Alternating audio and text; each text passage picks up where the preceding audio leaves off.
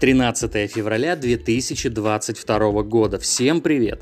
Итак, звучит анекдотично, но тем не менее. Британские ученые пришли к выводу, что следующий штамм COVID-19 может убить гораздо больше людей и обладать более выявленной патогенностью, чем дельта или омикрон штамм. Профессор-эпидемиолог из Эдинбургского университета оценил риски следующим образом. Вариант омикрон не произошел от дельты, а появился из совершенно другой части генеалогического древа вируса. Поскольку мы не знаем, откуда в генеалогическом древе вируса появится новый вариант, мы не можем знать также и уровень патогенности. Он может быть как более, так и менее патогенным. С тревожными выводами профессора солидарны и другие ученые. Некий специальный представитель Всемирной организации здравоохранения по COVID-19 также согласен с непредсказуемостью и фактором случайности в вопросе мутаций и распространения инфекции. После омикрона вариантов будет больше, и если они будут более заразными, они будут доминировать. Они могут оказаться более смертельными или иметь более серьезное негативное влияние на организм, считает ученый.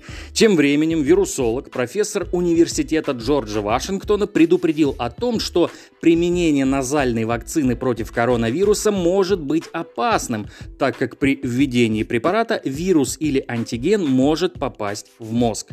Дословно так.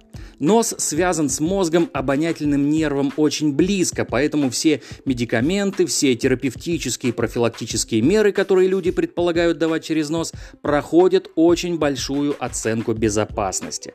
Назальные вакцины могут оказаться небезопасны в связи с тем, что через нос в мозг может попасть вирус или антиген, пояснил вирусолог.